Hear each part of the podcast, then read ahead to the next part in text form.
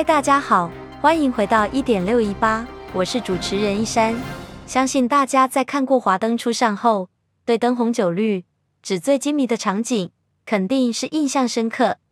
倘若一个城市有越繁华的夜生活，也是反映了国家的经济处于有感成长。然而，稳定的经济成长必须要建立在稳定的能源供应上。全球先进国家在能源开发上也都不遗余力的。纷纷投入资源在发展低污染的能源。然而，低污染的再生能源，光能、风能、水力等，虽然是低碳，但供应并不稳定，有时是量不够，有时是生产成本价格暴增。目前已知稳定、生产量大的低碳能源，究竟是在哪呢？我想，英国、韩国最新的能源政策已经告诉我们答案，就是核能。今天我们将透过韩国重新拥抱核能，英国扩大核能发展，菲律宾重新启动核能，在在都是为了达成联合国的净零排碳目标，同时保持能源的供应量及价格稳定，以提供国内经济发展稳定成长的基础力量。然而，各国也要对重回拥抱核能，在环保及安全方面做省思，看看核能对国际局势目前带来的利弊。那今天能源系列下集会从英国扩大核能发展、韩国重新拥抱核能、菲律宾重新启动核能，以及核能的战争醒思这四则新闻主题，来看看我们的能源政策该情归何处？准备好了吗？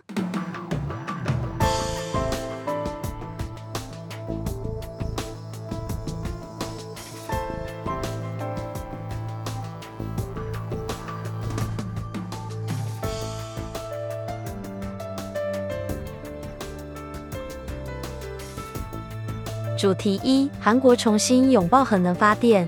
有在关注国际新闻的人就知道，韩国最近几个月刚完成总统改选，新任总统为尹锡悦。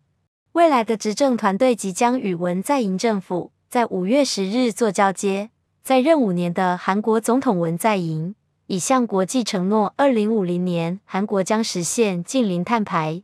并宣示二零三零年的温室气体排放量。以二零一八年为基础，减少百分之四十。为了实现近零碳排及非核政策，文在寅政府的绿色新政计划是在二零五零年大幅提高再生能源占比至百分之七十。但是即将卸任的韩国总统文在寅，在任五年向来主张非核政策，在卸任前的一场演说中，却改口宣称核能发电的能力。将是南韩未来六十年的主要电力来源，政府应该确保在该领域具有全球竞争力、领先的技术。此次公开发表后，让韩国各界支持以及反对核能的人士双方都大感困惑且无法理解。而即将在五月十日上任的韩国新总统尹锡悦，其能源政策是延长十八座核能发电厂的使用年限，并且重启新核电厂的新建工程。更要出口核能发电相关技术。总统职务交接委员会也宣布，在遵守国际二零五零年净零碳排的承诺下，将以诚实、现实、负责任的态度拟定新的减排及能源政策目标。除了政治人物的政策，我们一起来看看韩国能源的真实状况。首先，根据韩国电力交易所的数据，二零二二年一月核电的成本。是每千瓦为六十一点七六韩元，大约为新台币一点四七六。太阳能的成本则是一百四十九点九韩元，大约新台币三点五九八。假设韩国在坚持非核家园的基础上，将再生能源大幅提高到百分之七十，那么韩国到二零五零年的发电成本将会是目前的五倍，电价大幅的上涨数倍。将对韩国的经济产生严重的打击。即将上任的尹锡悦团队表示，他们已经请专家检视韩国的能源政策。新的政策是将延长核电厂申请延役的审查年限，从原来的三年延长为五年。依据团队的计划，尹锡悦在任内将可延长十八座核电厂的使用寿命，同时重新启动核电厂三号及四号的建设工程。将核能的贡献率提高到百分之三十，并在二零三零年之前出口十座核电厂。对于韩国的核能政策，我们可以从再生能源成本提高、新政府的能源政策、政党轮替、他国核能现况来讨论。因为疫情的关系，再加上俄国和乌克兰战争持续，拉高了石化能源价格的涨势，也引发全球能源危机，让过去反核的文在寅也不得不向现实靠拢，承认核能的必要。回顾韩国过去五年的非核政策，导致韩国电力公司在二零二一年的营业损失高达新台币一千三百四十八亿元，并导致相关产业劳动者的失业问题。新任总统当选人尹锡悦则直接强调新的能源政策要以核能发电为中心。然而，韩国也是同为资本民主政治的国家，每几年的政党轮替造成激烈的政权交替，这也使得韩国的民主政治的摩擦成本极高。所以，新的能源政策是否五年后会因不同的政党利益无疾而终，最终会不会又让韩国人民的权益随着元首卸任，跟着陪前任元首一起坐牢呢？这是韩国企业最关心的长期问题。另外，核能算不算干净能源？这个议题目前在欧盟也引起正反面辩论。尹锡悦总统的能源团队强调，他们并没有降低安全性审查标准。韩国新型核能电厂的设计使用年限是六十年，而目前的核能发电厂使用年限是三十到四十年，也就是二零三零年的时候，共有十座核能发电厂会进入必须特别注意的营运状态。因此，尹锡悦总统的能源团队强调，核电厂必须是在通过原子能安全委员会的安全评估，才能获得继续运转的许可。如果存在安全问题，当然就要停止运转，而尹锡悦团队也有参照他国经验，例如美国现有九十三座电厂中有八十五座核电厂延长寿命，日本则是三十三座核电厂中有四座延长使用年限，法国则是五十六座核电厂中有十九座核电厂延长年限，加拿大则是有十九座核电厂中有十五座延长年限。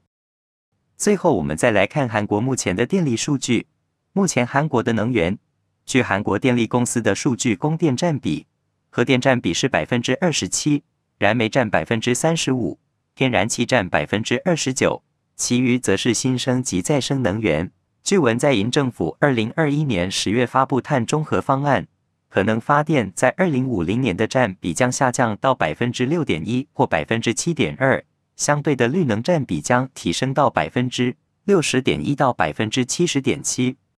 根据数据来看，我们目前只能知道理想很丰满，现实很骨感。韩国要达到文在寅的理想的能源政策，在近零碳排这方面还有相当遥远的路途。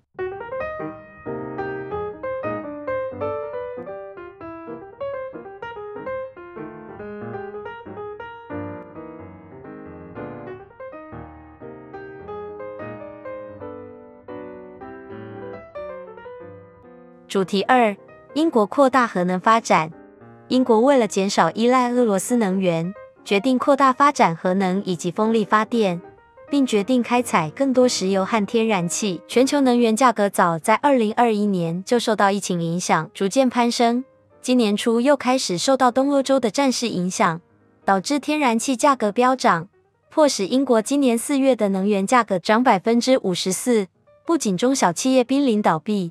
大多数民众的生活水平也急速下降。英国估计有两千二百万户家庭，未来一年电费将增加约二点五万台币。现任英国首相强生为了解决当前的能源危机，提出新能源政策。他希望这个政策能促进英国能源独立，保持英国的长久的安全及繁荣。